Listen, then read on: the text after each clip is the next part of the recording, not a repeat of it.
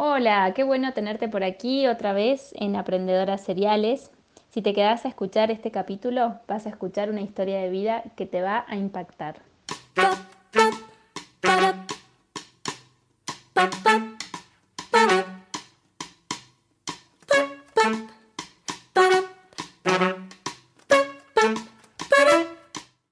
Hola a todos, ¿cómo están? Aquí estamos en, una, en un nuevo capítulo de nuestro querido podcast Aprendedoras Seriales. Hoy eh, invitamos a Daniel Cerezo, una persona que marcó mi vida muy, muy fuertemente. Yo hice un programa eh, con CREA con él, hace, recién sacábamos las cuentas, como nueve o diez años. Así que eh, con él aprendí un montón de cosas que hasta el día de hoy para mí siguen súper vigentes.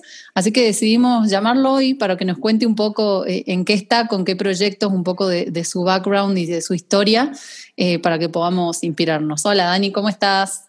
Hola, un placer, un placer de verlas. En realidad me alegro ver primero todas estas iniciativas en plena pandemia, ¿no? Qué bueno lo que también transforma y lo que genera una situación tan particular como esta a nivel mundial, ¿no? ¿Cómo estás, Dani?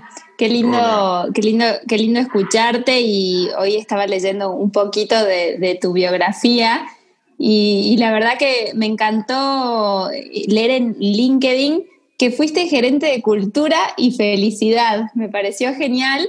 Y bueno, contanos un poquito de tu historia y, qué fue eso de gerente de cultura y felicidad. Sí, como no, les cuento muy resumido, porque si no es, es, contarles, yo ya tengo 38 años, ¿no? Y contar 38 años de vida es como muy, muy largo, se puede hacer muy largo. Yo arranqué muy chico eh, con una familia obviamente de, la provincia de San Juan, viniendo a Buenos Aires a pensar que acá íbamos a encontrar en la gran ciudad, como toda persona en el interior, se va a la ciudad a buscar el éxito, la felicidad, el trabajo, ¿no? Todo lo que uno, el imaginario que uno tiene en las grandes ciudades. Y la verdad que nos encontramos acá en una situación muy difícil, ¿no? Y entonces eso hizo que mi familia, eh, tras la pérdida de mi padre también, cuando llegamos a Buenos Aires, no, la verdad que siempre digo que Buenos Aires lo terminó matando, mi viejo que era más del campo, que era de San Juan, tranquilo. Eso hizo que usurpáramos un terreno como los miles de terrenos en la villa eh, donde prácticamente me crié, en el Bajo Boulogne, ¿no? con mis hermanos y mi viejita, que ya en esa época, yo sin saber, era una emprendedora nata, ¿no? porque siempre veo que mi vieja con, un, con una papa hacía un guiso para tres días, no sé cómo hacía la vieja, pero la verdad que... Y en ese tiempo, estando mi vieja ocupándose de la, de la economía de la casa, siendo padre y madre de familia sola, con, con todos sus hijos, nosotros somos seis, eh, ahí me di cuenta que, el barrio en el que yo estaba, que era un barrio para muchos empobrecidos, un barrio pobre, una villa, lo primero que se piensa, y el primer imaginario que tenemos como ciudadanos es que una villa es un barrio donde, donde hay carencias, carencias económicas, ¿no? donde hay carencias estructurales, no hay asfalto, no hay agua, no hay luz. Muchas de las cosas que a mí me faltaban también, ¿no? Yo vivía en una prefabricada, en un ranchito, ni siquiera teníamos eh, piso de cemento, era tierra nuestro piso. Pero en esa comunidad, desde muy chico, me di cuenta que en esas carencias o en esa escasez había un montón de riquezas, ¿no? Por ejemplo, había una comunidad totalmente solidaria. En el barrio donde yo me crié, quien estaba embarazada, siempre hay alguien que tenía el auto y que te llevaba al hospital, ¿no? O alguien que tenía tal cosa y había una cosa se teja una red solidaria, comunitaria, la doña de la esquina tenía en el fondo de su casa el comedor y siempre vas encontrando ese espíritu solidario que donde más se nutre es en los contextos más pobres económicamente. Fíjate vos qué, contradictorio, ¿no? Eh, y eso me llevó a conocer una fundación que se llama Crear Vale la Pena, que tenía como misión llevar el arte a contexto de pobreza económica porque entendía que en esos espacios inclusive había un montón de riquezas y de talentos artísticos, y fue así como me hice músico, pianista, mi historia arranca con la música, y eso me fue llevando a entender las distintas etapas de cómo vivir y cómo eh, empezar a transitar una vida de carencias, pero llena de riquezas, de carencias económicas, pero llena de riquezas humanas. Eso me llevó a estar en una fundación donde trabajamos eh, el potencial de cada uno de nosotros, donde veíamos cómo poder mejorar nuestra calidad de vida y la de nuestros vecinos. De ahí me llevé a ser, primero fui alumno, después fui profesor, después fui coordinador, después fui director ejecutivo y después empecé a trabajar en muchas organizaciones sociales que tengan esta característica, ¿no? Que es, bueno, cómo mirar al otro y cómo lograr potenciar al otro. Yo durante muchos años me dediqué a desarrollar programas donde superábamos lo, lo, asistencial, digamos, no entendíamos, creo que ya somos muy adultos y muy maduros, que, que el asistencialismo no hace a un país que quiera proyectarse, que el asistencialismo es importante en el corto plazo, digamos, ¿no? Argentina está atravesando por una situación muy compleja, entonces necesitas asistir, digamos, ¿no? necesitas generar planes, pero si eso se transforma en algo cultural, si eso se instala como un modelo de vida, es perjudicar para la persona, digamos, porque esa persona pierde el interés del sacrificio, pierde la cultura del trabajo. Y yo toda mi vida trabajé para justamente todo lo contrario, para empoderar a las personas. Y eso me llevó a trabajar en cárceles, trabajé con las madres del Paco, desarrollé programas en muchos barrios del Gran Buenos Aires y del interior del país. Y durante muchos años fui como un líder social, ¿no? mi, mi experiencia tenía que ver con eso. Hasta que en el 2010 me pasó algo muy particular, nació mi hijo, con mi compañera hace ya 20 años que estamos juntos, de los 15 y 16 años que estamos juntos. Y en 2010 fui papá, yo tenía 24, 25 años y fui papá. Y eso me llevó también a, a, a conocer otra etapa de mi vida en esa situación social. Eh, me invitaron a dar un, congreso. Menciono esto porque es importante también para mí la familia, ¿no? Tener a alguien al lado tantos años, somos, somos una con mi señora somos una dupla, siempre digo una compañera que, es mucho más que una mujer, tiene que ver con, con haber encontrado esa, esa persona que te complementa ¿no? y que te enseña tanto. Eh, entonces, cuando nace mi hijo, todo lo social es muy difícil, ustedes lo sabrán, los emprendedores sociales, lo que trabajamos en lo social, es muy difícil la rentabilidad económica. Yo era monotributista, eh, no tenía obra social, no tenía absolutamente nada, tenía pasión, mucha vocación, pero es compleja la situación económica en las fundaciones, en el sector social, porque generalmente no tienen la estructura que por ahí te lo da el sector privado, ¿no? Y en el 2010, de hecho, ahí donde nos conocí con Sofía, en CREA, hacía un congreso de líderes en el Orfeo de Córdoba, invitaron a cuatro jóvenes a que den una charla que inspiren a la Argentina. En 2010 la Argentina cumplía 200 años, fue el bicentenario, y ahí fui yo como persona a dar un testimonio de vida. Éramos cuatro jóvenes que hablaban de una Argentina posible, un joven en la sociedad, un joven en la política, un joven en la salud, joven en la sociedad que era yo, y un joven en la empresa. Y ahí conocí a Tomás Pando, fundador de las PAES, como el CEO de una empresa, tenía la misma edad que yo, pero era empresario, era rubio, y tenía un y, bueno, y era cheto, ¿no? Mí era un cheto. Eh, bueno, él cuenta su historia, cuenta lo que había hecho hasta ese momento en la empresa y yo lo miraba abajo del escenario y decía, este hijo de papá, ¿viste? ¿De dónde viene? Encima, imagínate, estaba en CREA, gente del campo en su 4x4, todo el estigma que yo tenía en mi cabeza sobre todo lo que generaba ese circuito, pero me dio la oportunidad de hablar. Él contó su historia, contó lo que había fundado la empresa, lo yo lo miré abajo con bastante prejuicios, y, pero bueno, era un pendejo de 26 años, más que yo, digamos, ¿no? Cuando subo y cuento mi historia y lo que yo hacía, que era cómo escuchar a la gente, mejorar la calidad de la gente, que la gente tenga un proyecto de vida y cómo hacer que la gente tenga una mejor calidad de vida, bajo el escenario, se me acerca Tommy y me dice, che, vos tenés que trabajar conmigo. que no, yo laburo en cárcel, laburo en villa, nada que ver, querido, yo no laburo con empresarios. Me dice, no, no, vos tenés que trabajar conmigo. Y lo miré a los ojos y le dije, mira, yo con gente carca como vos no trabajo. Y él me dijo, vos tenés un prejuicio tan grande. Y ahí me volví a sentir tan pobre como hacía muchos años no me sentía, ¿no? Eh, la verdad que yo nunca había trabajado con alguien distinto, de una realidad distinta a clase social a la mía estaba muy acostumbrado a desarrollar eso y creía que yo era el bueno y que habían malos y creía que yo era el pobre y él era el rico.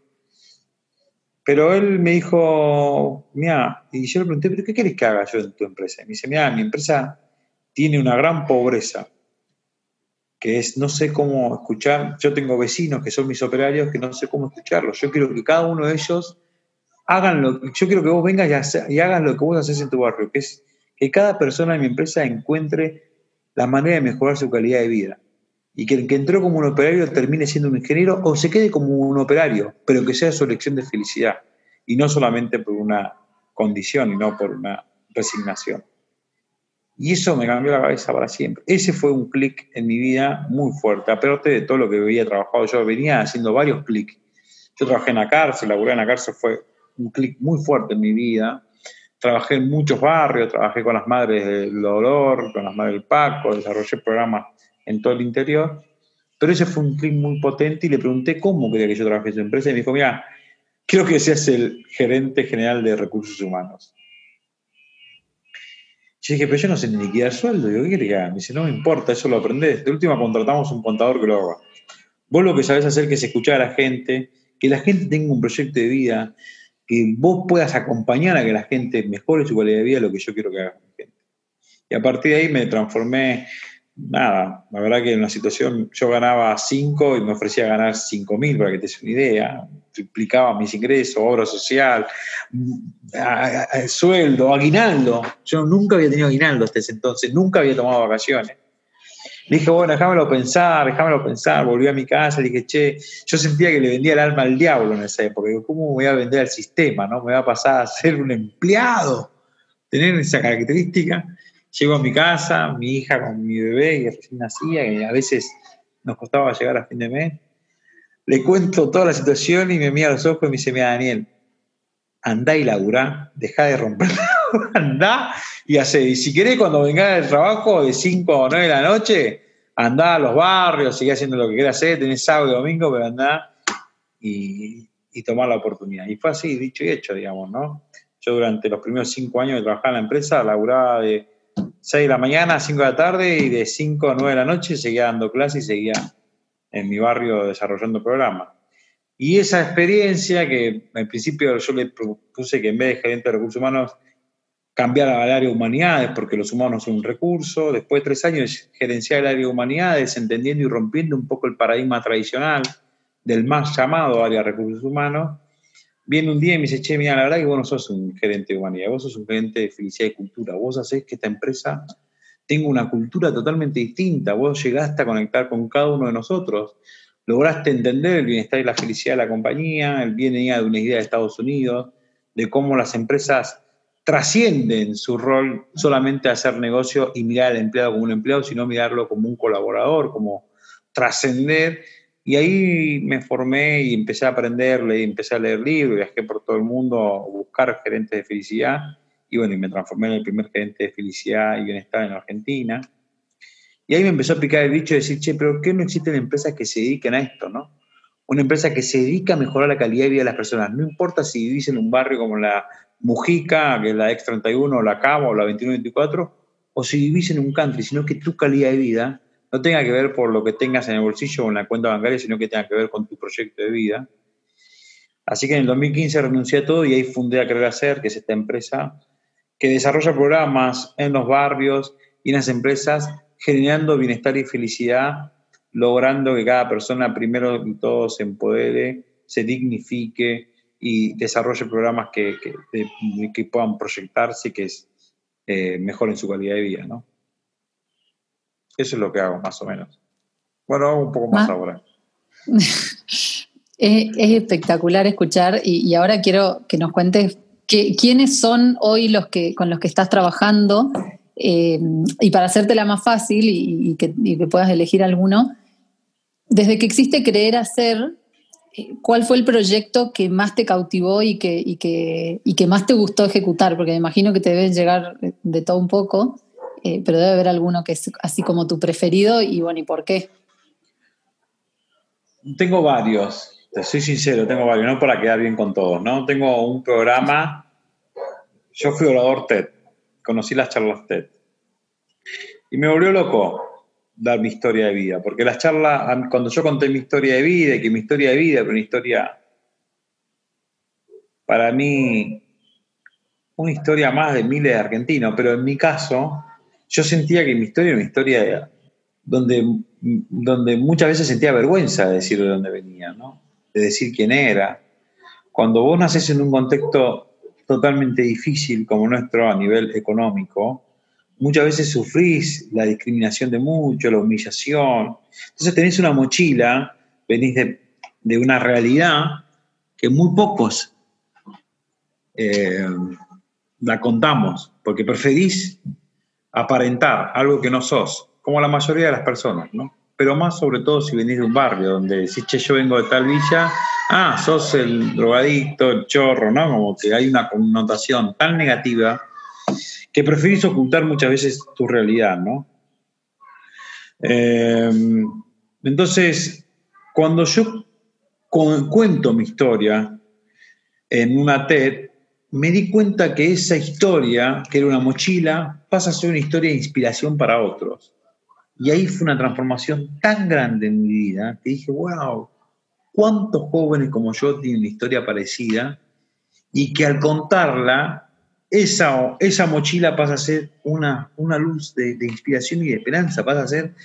Había gente que me aplaudía y que se pone de pie y me dice, flaco, vos tenés una historia terrible de superación, pero vos no te das cuenta, no tenés noción de eso, porque vos seguís siendo el negro del barrio, ¿no? Villero. Y ahí me di cuenta que por qué no existe un TED, imagínate un TED en la cava, o un TED 31, un TED Fuerte Apache, cuando fui con esta idea, TED me dijo, no, mira, en realidad para hacer TED, dijo, ¿sabes qué? Gracias por todo. Voy a hacer el mismo que TED, la misma metodología que TED, tratando de hacer el mismo formato que TED, pero en el barrio, para la gente del barrio, organizado por la institución del barrio y los oradores son del barrio. Por eso el proyecto se llama Barrio Abierto.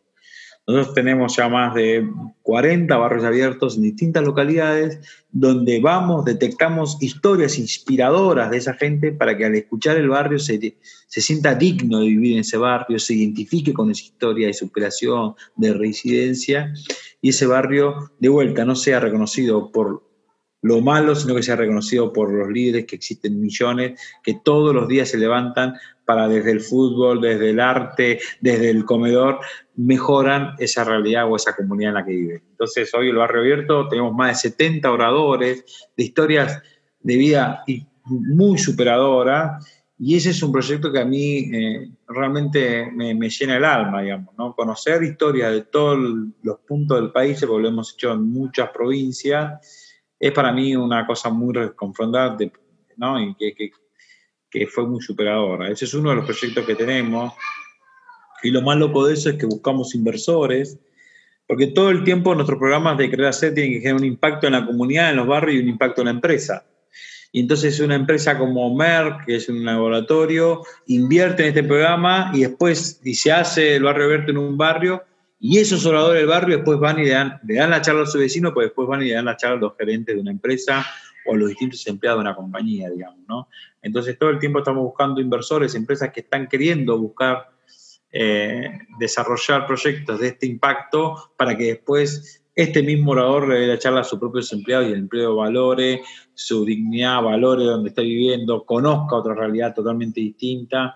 Y es un proyecto de ganar-ganar, porque gana la compañía, pero también gana el, programa de nosotros, nosotros estamos. A diferencia de muchas de estas charlas, nosotros le pagamos a nuestros oradores, así que también para el orador es todo digno porque trabaja, lo coachamos, desarrollamos la metodología, contamos historias, hacemos todo un trabajo y además esa persona tiene su pago por contar eh, y por hacer el trabajo que, que, es muy complejo contar la historia eh, ese, como te diría, a nivel de impacto social, tengo muchos así de esa magnitud. Pero después, a nivel de, eso, lo que hacemos en un barrio y a nivel del impacto en el sector privado, que una empresa petrolera te llame y te diga, mira, así como yo traigo petróleo de esta comunidad, quiero dejar algo y sembrar algo positivo en esta comunidad, porque el petróleo es necesario, porque si no, no estaríamos manejando auto, no estaríamos usando nada. Entiendo que estoy haciendo más naturaleza y que nos contratan a nosotros para poder pensar todo un programa de desarrollo local en la comunidad donde ellos extraen petróleo, pero entendieron que tienen que dejar algo y nos sentamos con el CEO y con toda la empresa desarrollando un programa donde si la empresa me dice el mismo eh, empresario número uno de la Argentina, me dice, yo siento que mi empresa no es exitosa si solamente se enriquece la empresa y no el barrio y la comunidad. Así que hace tres años estamos acompañando una comunidad de desarrollo local donde se enriquece la empresa, pero también se enriquece la comunidad, desarrollando programas de bienestar y de solidaridad de los que nosotros manejamos. Daniel, primero te, felicito, eh, me emociona escucharte, escuchar tu historia. Eh, la conocía porque Sofi me la había contado, pero la verdad que escucharla en primera persona eh, me impactó un montón y ojalá hubieran muchos Daniel Cerezo más en el mundo. Eh, no, de verdad te felicito, estoy súper emocionada. y, en esta línea de, no sé, como tener impacto, eh, ¿cuántas cosas podemos hacer, no? no sé, con el que está al lado. ¿Y qué nos recomendás en ese sentido? ¿Cómo, ¿Cómo es un emprendedor que tiene impacto en la sociedad? ¿Qué cosas tiene que tener en cuenta? Que no implican plata, sino solamente tener la actitud de querer impactar, ¿no? Sí. Primero que hay muchos en ese eso. El tema es que no se conocen. Eso es, es real, digamos, ¿no? Porque si no, también yo trabajo mucho para no comerme y comerme el personaje, ¿no? Porque esto es, es, así también, ¿no? Pero hay muchos en el sexo. Te juro, vi que hay muchos, muchos, muchos. En cualquier lugar del país que vos me digas, yo te puedo mencionar a alguien que ha... El tema es que después no se hacen conocer, son más las peleas eh, en intratable que historias de vidas que realmente trabajan y desarrollan programas de innovación y de cambio comunitario. Después, lo segundo, la recomendación es, mira, frases, ¿no? Que son muy interesantes. Viste que dicen que una montaña es una montaña, pero en realidad una montaña está hecha con muchos granitos de arena. Esa es la realidad. Entonces, hay una frase que parece bastante abstracta, utópica, que es las pequeñas cosas, esas pequeñas cosas son las que generan los grandes cambios. Yo coincido mucho en eso. ¿Qué quiero decir con esto? Que cualquier emprendedor, cualquier persona puede hacer algo para cambiar el mundo. Porque en realidad el mundo no se cambia, mira lo que te voy a decir. Lo que sí cambia es tu mundo. Cuando vos logras cambiar tu mundo, realmente cambias el mundo. Si yo voy por la manía de decir, che, yo quiero cambiar el mundo, ¿eh? ¿cómo hago para cambiar el mundo? ¿Qué sé yo? Mundo es muy grande. Ahora, si yo cambio mi mundo, mi metro cuadrado, cambia, mi, cambia el mundo. Y cuando digo cambiar tu metro cuadrado, cambiar tu mundo, aquel emprendedor que dice, bueno, a ver, voy a hacer un, emprendimiento de mermelada. Me viene mermelada porque mermelada. Bueno, ok, pero con esta mermelada que voy a producir, le voy a enseñar a dos mujeres del barrio que sé que están necesitando y que están ahí, las veo todos los días, les voy a enseñar todos los días a pelar y hacer ese mínimo gesto de a tu producción, que a tu cadena de valor, que contratar a alguien, che, bueno, el packaging, voy a contratar al packaging, le voy a decir al cartonero del barrio que me traiga el mejor cartón y le voy a empezar a generar valor y a construir valor desde las pequeñas acciones que vos puedes generar, eso para mí es generar el gran impacto. No hay que hacer una fábrica de no hay que hacer una gran cosa para cambiar el mundo. Lo único que tiene que cambiar es tu mundo. Y para cambiar tu mundo es empezar a darte cuenta de todo lo que te rodea, ¿no? De eso que te rodea y no ir a buscar. Viste, mucha gente me dice, bueno, me di cuenta realmente la pobreza, fui a India, qué sé yo. pero escúchame, no hace falta que te vayas a la India, andate acá a cinco cuadras, tenés cinco kilómetros y tenés algo peor que la India, ¿para qué te vas a traer? Pero bueno, cada uno busca su espiritualidad y busca su forma de entender la vida, digamos, ¿no? Yo creo que hay formas mucho más fáciles de entender la vida, no tener que tomar un viaje, no tener que hacer grandes cambios, sino lo único que tenés que hacer es tener la voluntad, las ganas y, y el propósito de que realmente pueda hacer algo más que por vos, sino también por lo demás.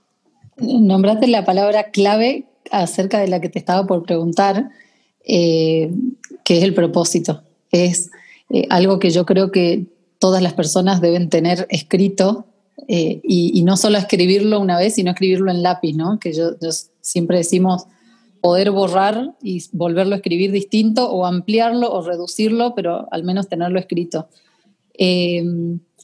¿Cómo haces, Dani, para inspirar a alguien a que tenga un propósito y busque, porque a vos te sale naturalmente, yo sé que, vos no podés evitar trabajar si no es por un propósito y es como, y, hay personas que tienen esa facilidad, pero ¿cómo hacemos para inspirar a los que están ahí como, como dormidos y, no saben por dónde empezar para tener una vida con propósito?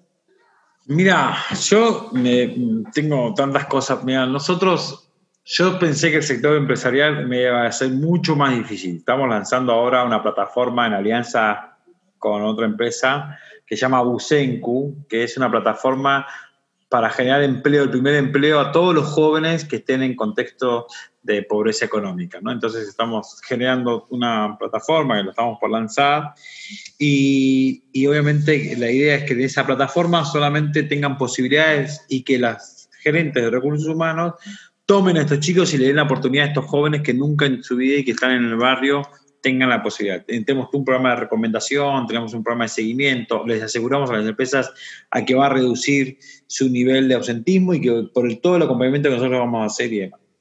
Entonces, cuando lanzamos esta plataforma y lo estamos lanzando ahora, muchos me decían, no, pero ¿quién te va a querer contratar? ¿Pero qué vas a hacer? ¿Realmente lo vas a hacer? La única manera de convencerlos, la única manera de convencerlos, en primera instancia, para que ese propósito sea mucho más amplio que solamente contratar, sino que dé la posibilidades y oportunidades. Yo descubrí que la única forma de, poder despertar ese propósito en el otro es trabajar mucho, mucho, mucho la capacidad de empatía, que es por qué me lo está diciendo, desde dónde me lo está diciendo, y no y, transitar el prejuicio, ¿no? Ah, no es lo que yo hice. Ah, este me lo está diciendo porque es un rubio cheto, no entiende nada de la vida, digamos, ¿no? Y eso es, justamente el error que cometemos muchos, ¿no? que es denigrar al otro, decir, ah, te vengo a contar algo, pero no entendés nada, y como no entendés nada, olvídate, sino es desarrollar la capacidad de la empatía. Es por qué me lo estás diciendo, desde dónde me lo estás diciendo. Me lo estás diciendo desde el miedo, me lo estás diciendo de que nunca entendió, me Y una vez que vos desarrollás la capacidad de la empatía, mi querida amiga, y lográs entender desde dónde te lo dice, puedes ampliarle su propósito. Porque seguramente se tiene algo donde vos, pero ¿de dónde me lo estás diciendo? Ok, perfecto. No, bueno, ¿qué van a venir acá? Eso, ¿No querés venir un día al barrio? ¿Y te abren los ojos en serio? O después otro día, che, mira, toma esta mermelada, volviendo al caso, uy, qué rica mermelada, ¿sabés qué nos hizo? Dos mujeres de esto, vos tuviese conmigo alguna vez eso. Empezar, bueno, una vez que desarrolló la capacidad de empatía y entendés desde dónde te lo dice, Vos podés después de eso acercarlo y generar un vínculo que esa persona pueda transitar ese prejuicio, pueda transitar ese miedo, pueda transitar cualquier, la inseguridad, cualquier cosa que naturalmente genera. Yo antes pensé que existía una brecha, ah, yo me comí mucho el verso de que acá hay ricos y pobres, de que... Ah". Me di cuenta que en realidad todos somos iguales, todos. De pobres. Todos somos iguales. todos somos iguales de pobres y todos somos iguales de ricos. Todos somos ricos y todos somos pobres. La pobreza no tiene nada que ver con lo económico y la riqueza tampoco tiene nada que ver con lo económico. Yo puedo ser una persona multimillonaria y sentirme la persona más pobre del mundo, porque no tengo a nadie alrededor que no sé si me ama por lo que soy o si me ama por mi billetera. Me lo han dicho muchos de los empresarios a los que yo acompaño en mi espacio, a veces desarrollo programas con CEOs, digamos, de empresas, que están muy perdidos en ese propósito pero no los culpo, no los culpo porque tuvieron una historia, tuvieron una cultura muy distinta a la mía, que yo descubrí mi propósito desde muy chico. Eso no me hace ser ni más sabio ni mejor persona que alguien que no tuvo la oportunidad de hacerlo. Entonces, poder desarrollar la capacidad de empatía, lograr generar un vínculo, lograr generar una experiencia a esa persona para que se pueda, nada, incorporar algo nuevo, nadie, nadie, nadie desea lo que no conoce, nadie, nadie puede entonces, de un lado o del otro. Entonces, la primera recomendación tiene que ver con eso, ¿no? Con ser mucho más empático de lo que somos y con, entender de que acá todos somos ricos y todos somos pobres, ¿no? Qué lindo, Dani. De verdad que me quedo con ganas de cambiar mi mundo, eh, de, transformarlo en, en algo un poquito mejor. Te agradecemos un montón haberte tomado el tiempo para charlar con nosotros. Me dan ganas de, seguir inspirándome e inspirando a otros con, vos. Eh, bueno, eso, de verdad, un millón de gracias por, todo lo que nos compartiste y, te vamos a seguir de cerca a ver qué nuevos proyectos estás haciendo, a ver si podemos colaborar. Cuando quieran, va a ser un placer enorme. Un beso grande, Vicky, Sofi, un placer. De verdad, estoy para lo que necesiten. Gracias, Dani, un abrazo grande. chao. chao.